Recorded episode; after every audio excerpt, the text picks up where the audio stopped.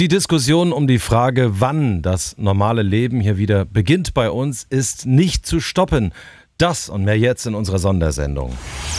Radio Regenbogen. Corona aktuell. Millionen Menschen im Homeoffice rausgehen nur zu zweit mit der Family oder mit Mitbewohnern, Freiluftsport auch nur allein. Der Kampf gegen die Ausbreitung des Coronavirus sorgt in Deutschland für ein völlig verändertes Leben. Und die große Frage ist, wie lange geht das noch so weiter? Ja, die Bundesregierung bittet ja um Geduld, nennt noch keinen wirklichen Termin zur Lockerung und trotzdem haben wir erlebt, ja, am Wochenende, da war plötzlich dieser Termin da, 20. April, als Tag, als möglicher Tag wurde der ins Spiel gebracht, von dem ab das Leben wieder etwas normaler laufen könnte. Diesen 20. April, den haben aber einige Bundesländer gesetzt. Das hat Kanzleramtschef Helge Braun gestern Abend im ZDF nochmal klar gemacht. Der Bund Bund selbst, der will erst übermorgen nochmal beraten, zusammen mit allen Ministerpräsidenten. Der wichtige Punkt in der Frage, wie lange dauert das jetzt, das ist die Reduzierung wirklich der Infektionszahlen. Und da sehen wir jetzt nach einer Woche nur ganz langsam, dass sich etwas verändert. Fakt ist aber auch, dass die Gesamtsituation nicht aus den Augen verloren werden darf. Das fordern vor allem die Wirtschaft und der Deutsche Städtetag. Ja, die wollen wissen, wie die Konjunktur wieder angekurbelt wird. Absolut. Und mit äh, dieser Frage haben sich die Wirtschaftsweisen beschäftigt. Ein Sondergutachten, das wird heute vorgestellt. Das soll Antworten liefern. Ja, wie bringt man die Konjunktur nach der Zeit, nach Corona wieder in Form? Denkbar wäre eine Reform der Unternehmenssteuer oder generell mehr öffentliche Investitionen. Denn vielen ist ja klar, das Hilfspaket der Bundesregierung, das wird bei weitem nicht ausreichen, alle vor der Pleite zu retten. Äh, wir schauen mal auf die Direkthilfen für kleine Firmen, für Solo, Selbstständige und Freiberufler.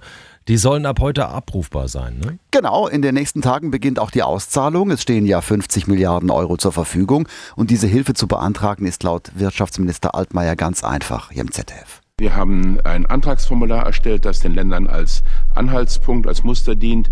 Und äh, wir gehen davon aus, dass äh, es so kurz und so schnell wie möglich äh, geschehen soll. Deshalb weniger Angaben. Und anschließend eine schnelle Bearbeitung. Das ist das Ziel. Also man bewirbt sich auf der Internetseite äh, des jeweiligen Bundeslandes und geht da zur äh, Wirtschafts-, zum Wirtschaftsministerium. Da findet man dieses Formular. Das ist kein Problem. Konkret können Firmen mit bis zu fünf Beschäftigten eine Einmalzahlung von 9000 Euro für drei Monate bekommen. Firmen mit bis zu zehn Beschäftigten eine von 15.000 Euro. Das betrifft übrigens auch Landwirte. Der Tod des hessischen Finanzministers Thomas Schäfer hat Trauer und auch Betroffenheit ausgelöst. Das ist wirklich tragisch. Der 54-Jährige hat offenbar Selbstmord begangen. Äh, darauf deutet ein Abschiedsbrief hin, den der CDU-Politiker hinterlassen hat. Er galt als möglicher Nachfolger von Hessens Ministerpräsident Bouffier. Und Bouffier selbst vermutet, dass sich Thomas Schäfer tatsächlich das Leben genommen hat, weil seine Sorgen um die Folgen der Corona-Krise so groß waren. US-Präsident Donald Trump rechnet damit, dass in den USA 100.000 Menschen durch Corona sterben werden. Ja, also er sagt sogar, dass wenn es bei 100.000 Toten bliebe, alle einen verdammt guten Job gemacht hätten. Trump bezieht sich äh, mit seiner Aussage, Aussage auf seinen Top-Virus-Experten. Der befürchtet sogar 200.000 Tote. Trump zitiert übrigens auch statistische Vorhersagemodelle. The modeling estimates Laut den Vorhersagemodellen wird der Scheitelpunkt bei den Todesfällen in zwei Wochen erreicht. Ich wiederhole, in zwei Wochen werden wir wahrscheinlich die meisten Todesfälle haben. Die aktuellen Infos für die Metropolregion Rhein-Neckar. Ich bin Alexandra Jone. Guten Morgen. Nicht jeder kann im Homeoffice arbeiten. Krankenhausmitarbeiter, viele Schichtarbeiter am Band, ja oder auch die ganzen Mitarbeiter in den Supermärkten. Und sie wollen in Corona-Zeiten natürlich auch sicher zur Arbeit kommen. Doch das hat in der Rhein-Neckar-Region in der letzten Woche nicht so gut geklappt. Weil es insgesamt zurzeit weniger Fahrgäste gibt, hatte die RNV einen Sonderfahrplan eingeführt mit deutlich weniger Fahrten. Der technische Leiter der RNV, Martin in der Beek. Viele Kunden mussten sich jetzt erst neu orientieren, welche Bahn oder welche Verbindung die beste ist. Und das hat gerade in den ersten Tagen jetzt dazu geführt, dass in manchen Fahrzeugen mehr Fahrgäste unterwegs waren, als das gut ist. Denn in den Bahnen und Bussen sollten ja auch die Abstandsregeln eingehalten werden können. Jetzt hat das Verkehrsunternehmen darauf reagiert und setzt ab heute wieder mehr Bahnen und Busse ein. Die wesentliche Änderung jetzt ist, dass wir vor allem in den Abendstunden mehr fahren. Wir werden bis nach 23 Uhr die letzten Abfahrten aus den Innenstädten haben in die Stadtteile, sodass insbesondere die Berufstätigen, die bis 22 Uhr im Schichtdienst arbeiten, noch an ihr Ziel nach Hause kommen. Allerdings betont der technische Leiter in der BEG auch, dass man im Moment nur mit Bus und Bahn fahren soll, wenn es wirklich nicht nicht anders geht. Die aktuellen Infos für Baden und die Pfalz. Ich bin Sascha Baumann, guten Morgen. Das Corona-Testzentrum in Landau wird um eine Corona-Ambulanz für Bürger des Landkreises Südliche Weinstraße und der Stadt Landau ergänzt. In der können sowohl Laborüberweisungen ausgestellt wie auch Abstriche genommen werden. Für den Landkreis Germersheim gibt es ab heute auch eine Corona-Ambulanz in Jockrim.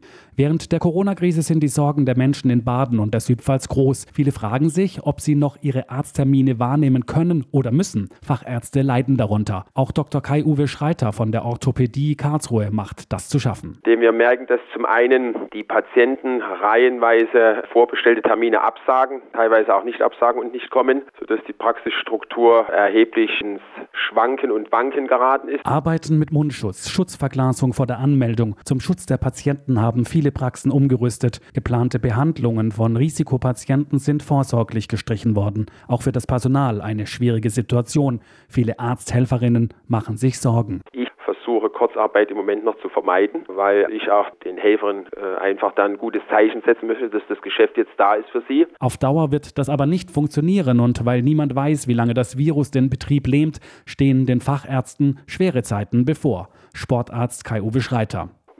Wie Kurzarbeit, Ferienverlegung, Urlaubsverlegungen, äh, negative Zeitkontenanlage. Also da werden verschiedene Modelle, mit denen wir früher uns nie beschäftigt haben, mit denen setzen wir uns jetzt auseinander. Die aktuellen Infos für Südbaden. Ich bin Michaela Gröning. Guten Morgen.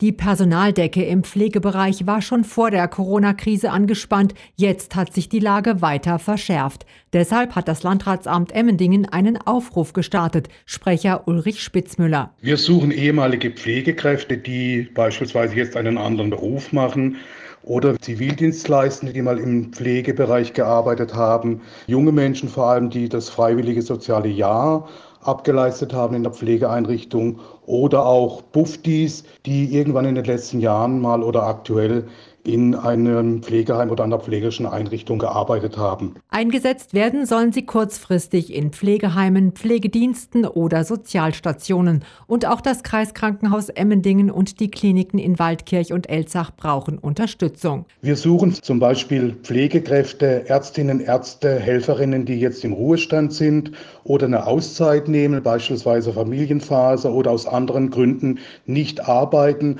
aber grundsätzlich im Krankenhaus arbeiten könnten. Sie sollen das Klinikpersonal entlasten, damit sich Ärzte und Pfleger auf die Corona-Patienten konzentrieren können. Sie sollen uns dort unterstützen, beispielsweise in der Patientenbetreuung, in der Telefonzentrale.